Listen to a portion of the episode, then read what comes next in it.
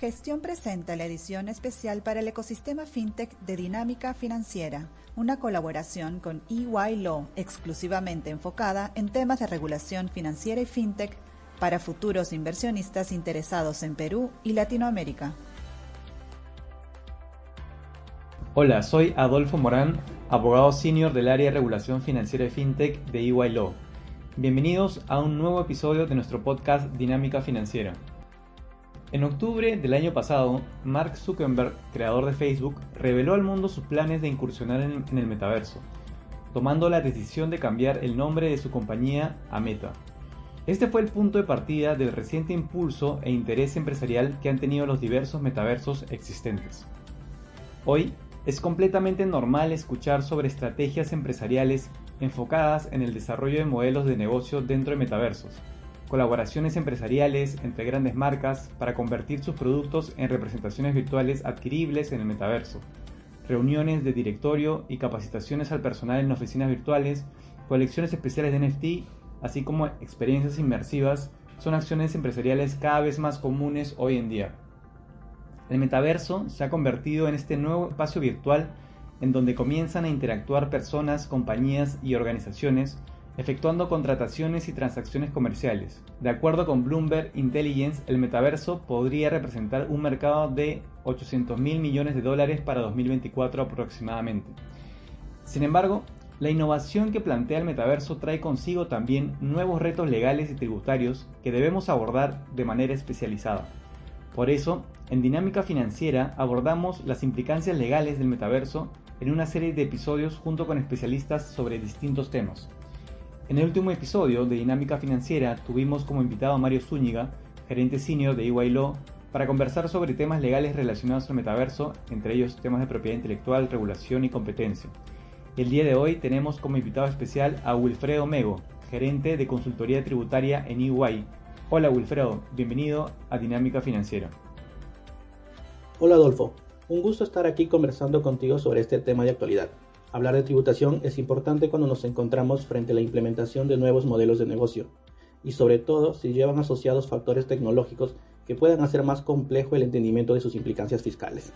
Wilfredo, quería iniciar haciéndote la siguiente consulta. ¿Por qué hablar de tributación en, en el metaverso? El metaverso ofrece grandes posibilidades para el desarrollo de negocios, hacer compras, ofrecer servicios de publicidad, implementar servicios de consultoría, realizar venta de tokens no fungibles o NFTs, entre otros y por lo tanto para la generación de ingresos para sus usuarios. Por ejemplo, las grandes marcas de lujo y de tecnología están iniciando a incursionar en el metaverso al proyectarse como una lucrativa fuente de ingresos. En dicho contexto, la tributación se convertirá en un componente importante al momento de que una empresa se plantee iniciar operaciones en el metaverso. Además, que desde la perspectiva del Estado, tarde o temprano se verá en la necesidad de implementar medidas fiscales orientadas a fiscalizar y grabar dichos rendimientos. Excelente, Wilfredo. En esa línea, ¿cuáles serían los principales retos que afrontarían las administraciones tributarias para fiscalizar y grabar las operaciones realizadas en el metaverso? Al día de hoy sigue sin estar totalmente claro el panorama global sobre la tributación de las criptomonedas y tokens no fungibles, ya que su tratamiento requiere su categorización en base a un análisis de las normas internas de cada jurisdicción. A ello se agregaría una complejidad adicional derivada de su interacción con el metaverso. Así, Considero que los principales retos para los estados son determinar si se puede establecer adecuadamente el tratamiento tributario de dichas operaciones, aplicando el marco normativo tributario existente, o si será necesario implementar cambios, además de establecer mecanismos idóneos que permitan fiscalizar y grabar dichas operaciones, de ser el caso. Al respecto, la OCDE ha venido emitiendo recomendaciones para abordar los desafíos fiscales derivados de la digitalización de la economía. Sin embargo, deberá evaluarse si éstas permiten abordar las implicancias fiscales asociadas a las operaciones en el metaverso.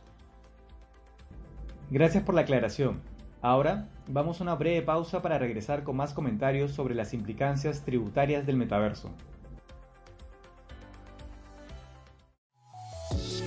Suscríbete a Gestión desde 49 soles mensuales y accede a nuestro contenido premium de manera ilimitada en gestión.p. Recibe el diario impreso de lunes a viernes en la comodidad de tu casa y disfruta de cientos de descuentos del Club de Beneficios. Si ya eres suscriptor del diario impreso, accede al plan digital gratis por tres meses. Mayor información en www.gestion.p/suscripciones.